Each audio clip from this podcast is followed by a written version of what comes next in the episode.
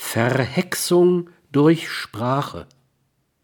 Neben die Gefahr einer semantischen Verhexung durch Sprache tritt eine zweite. Sie ist oft noch folgenschwerer. Es ist die Verhexung der Sprache durch emotionale Bedeutungen.